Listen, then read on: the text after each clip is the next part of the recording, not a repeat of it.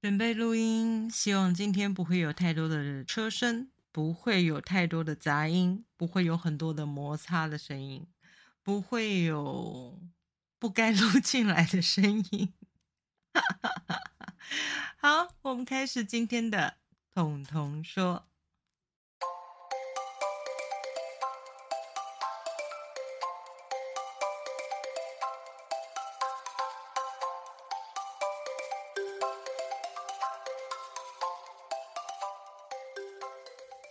嗨，大家好，我是彤彤，欢迎来到彤彤说。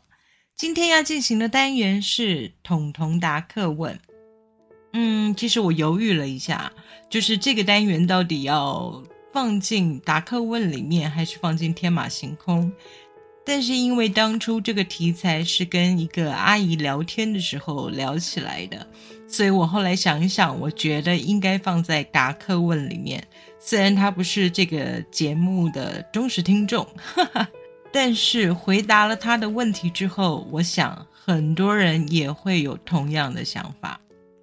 某一天，有一个阿姨来到我家，她跟我聊天：“哎呀，我的忧郁症又犯了，然后最近心情非常的低落，总是被情绪控制，都不知道应该要怎么办才好。”我看了看那个阿姨，然后我跟她说。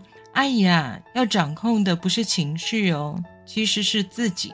她很好奇的看着我，不知道为什么我这么说。就在前不久，其实我经历了外婆过世，这个事件本身是非常让人难过的。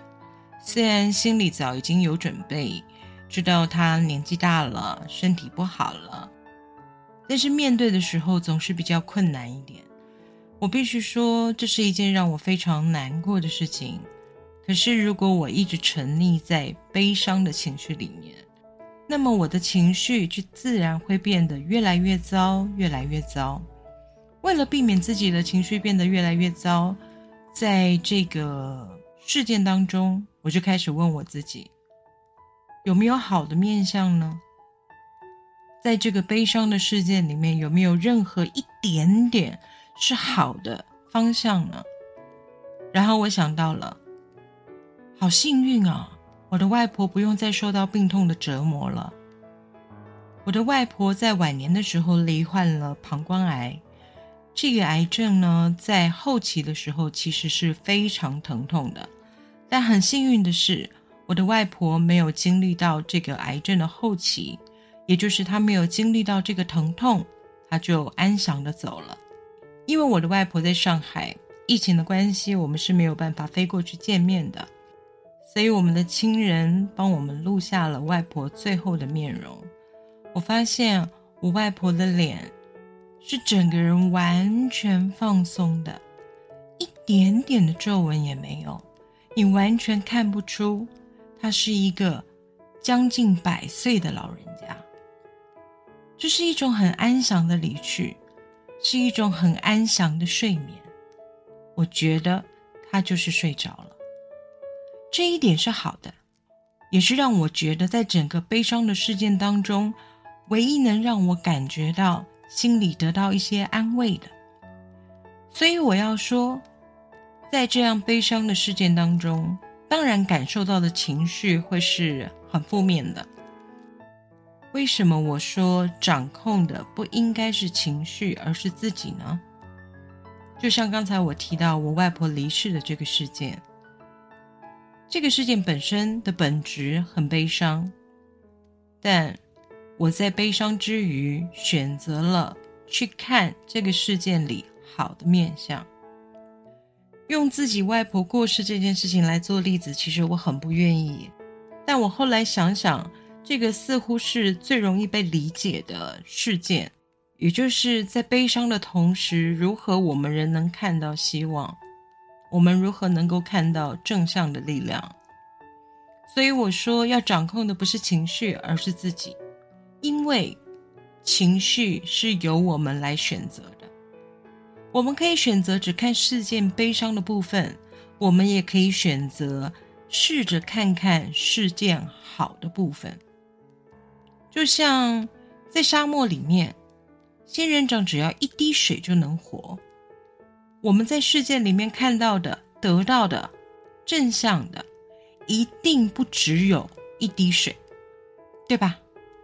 沙漠里一滴水都能让仙人掌活着了，我们拥有的又不止一滴水，我们有什么好难过、悲伤的呢？当然，悲伤的时候，我希望你悲伤的彻底一点。彻底的悲伤也是一种宣泄情绪很好的方式，但不要沉溺在那个悲伤里面。也有人问过我，他觉得过多的关心、过多的关怀、过多的加油跟鼓励，其实是一种负担。嗯，我提到的这个人呢，他也是一位忧郁症的患者。他跟我说，每个朋友总是跟他说想开一点，嗯，不要想的那么多。让自己好过一点啊，让自己快乐一点啊！你努力一点，加油一点，我们替你打气，加油！可是殊不知，对他来说，这些加油跟鼓励都是一种负担，都是一种压力的来源。于是他越来越忧郁，越来越陷入忧郁症的陷阱。我回问他：如果我们要的只是一杯水，别人却端来了鸡汤。我们该怎么办呢？就像我也许需要的是一些安慰，而不是一些加油鼓励。也许我只需要一个拥抱，也许只要一句“嗯，我懂”。但是别人给你的是加油跟鼓励，因为他们觉得那些可以给你更多的力量。于是他端来了鸡汤，可是你要的只是那杯水，怎么办呢？这个时候，我希望你勇敢的告诉那位端来鸡汤的朋友：“谢谢你的鼓励，谢谢你的打气，谢谢你的加油。但我需要的不是鸡汤，我需要的只是一杯能解渴的水。尤其现在是夏天呢，一碗鸡汤跟一杯冰水，你会选择什么呢？” 我觉得告诉别人自己所需要的、所渴望的，其实并不可耻。诶如果你告诉他你要的是一杯冰水，也许他就不会端来对你来说太烫的鸡汤，不是吗？端来鸡汤的时候，一定是因为他认为鸡汤可以补身体，可以让你更强壮，可以让你更勇敢。但是他可能真的忘了，这是个夏天，你需要的可能只是一杯水，最简单的一杯水，当然加了冰块更好哦。这个时候，告诉对方你要的是什么，或者。更好、更好的方式是自己起身去找那一杯水，那一杯你想要加多少冰块就加多少冰块的水。只有你自己知道你最想要的是什么，不是吗？尤其困在忧郁症里的朋友们，千万不要忘记这件事情。告诉别人，勇敢的告诉他们，你真正想要的安慰是什么，你真正需要的帮助是什么。而不是傻傻的端过那碗鸡汤之后，又愤恨的觉得这些人都不了解我，这些人都不懂我，他们只知道给我鸡汤，只知道给我鼓励，可是我一点都不需要。你可以告诉他们，你需要的不是一碗鸡汤，而是一杯能够解渴的水，这是你能做到的，你能为自己做到，也能够为替你着想、关心你、爱你的人做到的。因为他们并不知道你要的是什么，他们只是竭尽所能的把他们认为最好的东西交给你，但他们不知道你要的只是一杯水。还有一种可能性啊，我们努力的把自己作为一个过滤系统，就像我们的饮用水会经过过滤一样，我们努力的把那碗鸡汤过滤再过滤，一道一道的过滤，先滤掉颜色。再滤掉杂质，然后滤掉味道，那么到最后，就算这碗鸡汤的本质仍然是鸡汤，你不会忘了，鸡汤里其实也有水哦，也有你渴望的那杯水，只是也许它太烫了，你需要在过滤的过程之中让它冷却一下。只要一杯水，别人却端来鸡汤的时候，千万不要觉得愤怒，你可以收下他们的善意。留下他们的好心，留下他们的加油以及鼓励，但不要造成自己的压力。你可以轻松的说出你需要的只是一杯水，最简单的一杯水。这是我一杯水跟一滴水的理念。我再重复一次哦，在沙漠里，仙人掌只需要一滴水就能活命。我听到一个很棒的说法是，如果是需要一杯水的人，那么在沙漠里，爬也要爬去找到那一颗还没有干枯的仙人掌，因为那里面可能就藏着你需要的那一滴水。那我们也可以放肆一点，我们也可以放纵一点，我们也可以更放任自己一点。我需要的不只是一滴水，我需要一杯水，一杯冰凉的冰水。这个时候。如果别人没有办法给你，如果别人真的只知道给你鸡汤，请自己站起来去倒那一杯水吧。就像我说的，想加多少冰块就加多少冰块，你想要喝多少的水，你需要多少的水，你就去倒多少的水来喝。只是一杯水，我们可以自己给自己，我们给得起，真的相信我们给得起。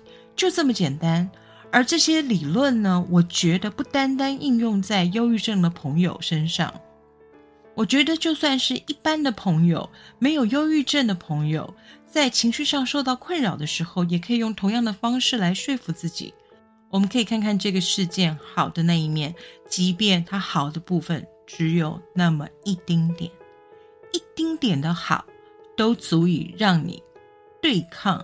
负面情绪的来袭，只要你能够看到好的那一面，你的负面情绪就会慢慢被击倒。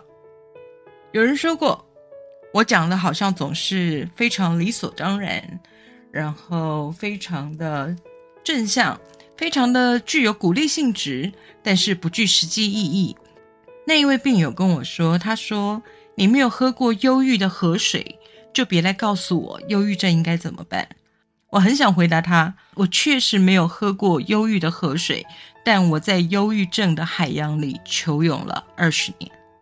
这二十年，我如何让自己变得越来越好？我不敢说我的忧郁症痊愈了，我不敢说我现在完全是一个康复的人，但我知道我如何继续我接下来的人生，而不是被忧郁症捆绑。这是我的经验谈，在这里分享给大家。今天的彤彤大课问说的就是一滴水和一杯水。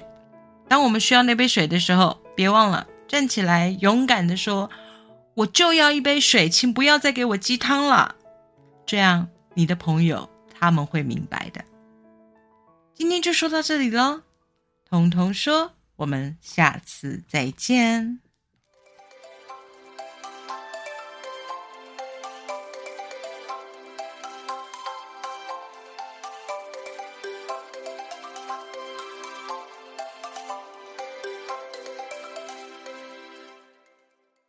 节目资讯栏的下方有一个留言的功能，欢迎大家使用哦，让我听听你们的想法，也让我们好好的交流一下。